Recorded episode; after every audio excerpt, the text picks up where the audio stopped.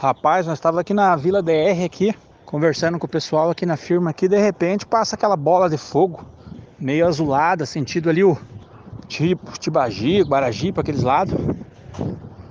E, mas muito rápido, desapareceu, caiu ali pelo jeito, desapareceu. Passou uns minutos, deu aquele estrondo.